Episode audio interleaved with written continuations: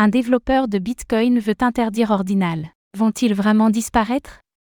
Luc Dashja, l'un des principaux développeurs sur Bitcoin, vient de publier un tweet dans lequel il réaffirme qu'Ordinal est Une attaque. envers Bitcoin exploitant, Une faille. qu'il est nécessaire de corriger. Qu'en est-il réellement? Est-ce que les inscriptions ordinales, les NFT et les tokens BRC20 peuvent réellement disparaître? On vous explique.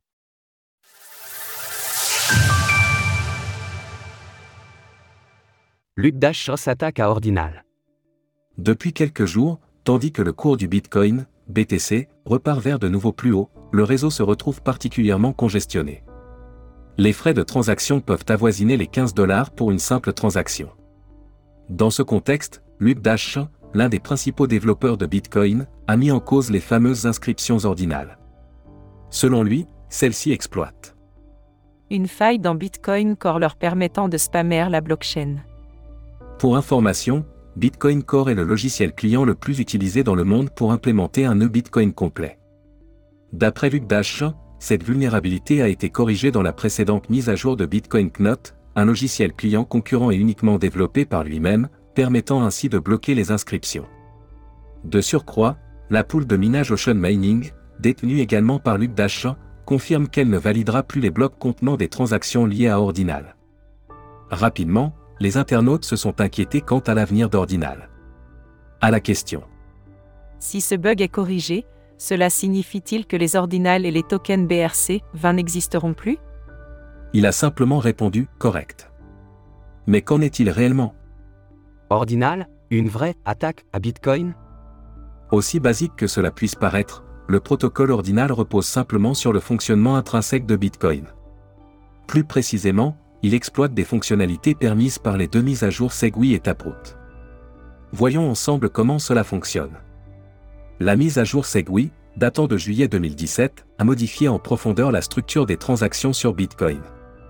Concrètement, l'idée était de déplacer une partie des données de transaction, les témoins, ou witness en anglais, dans une base de données séparée, ou segregated en anglais, d'où le nom segregated witness, SegWit, de cette mise à jour.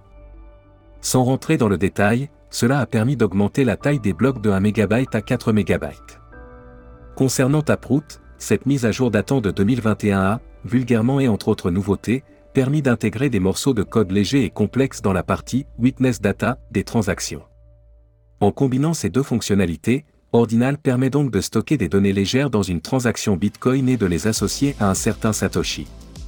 Bien que Luc Dashon ne remette pas en cause ni Segwit, ni Taproot, cette faille dont il parle en est simplement une utilisation subtile et non détournée. De vieux débats ouverts. Dès le lancement de Bitcoin en 2008, il était possible d'intégrer des commentaires dans une transaction. Pour l'anecdote, c'est de cette manière que Satoshi Nakamoto a pu insérer le titre de la première page du journal The Times dans Genesis Block. Néanmoins, alors que de premières initiatives visant à exploiter cette possibilité ont rapidement vu le jour, les Colored Coins ou le protocole Omni en 2012, certains développeurs ont alerté sur une utilisation détournée et risquée de la blockchain. En résultante, en 2014, un soft fork du réseau a permis de réduire la limite à 80 caractères dans ce champ des commentaires, apaisant les tensions. Ainsi, en proposant de stocker des données dans la blockchain Bitcoin, le protocole ordinal a rouvert des débats vieux de plusieurs années quant à l'utilité réelle de Bitcoin. D'un côté, ceux qui pensent que Bitcoin ne doit servir qu'un rôle monétaire et ne doit surtout pas devenir une base de données dans laquelle on stockerait n'importe quoi, en bref, les anti-ordinales. De l'autre, ceux qui pensent que chacun a le droit de l'utiliser à sa guise, et qu'il ne faut pas restreindre ordinal.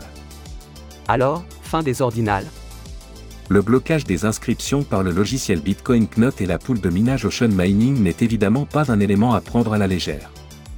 Néanmoins, l'avenir de Bitcoin est dicté par les utilisateurs et la tendance des ordinales ne semble pas être prête à disparaître. Les utilisateurs semblent prêts à payer des frais importants pour les inscriptions et les mineurs de Bitcoin ont tout intérêt à les accepter, puisqu'elles leur rapportent plus de revenus.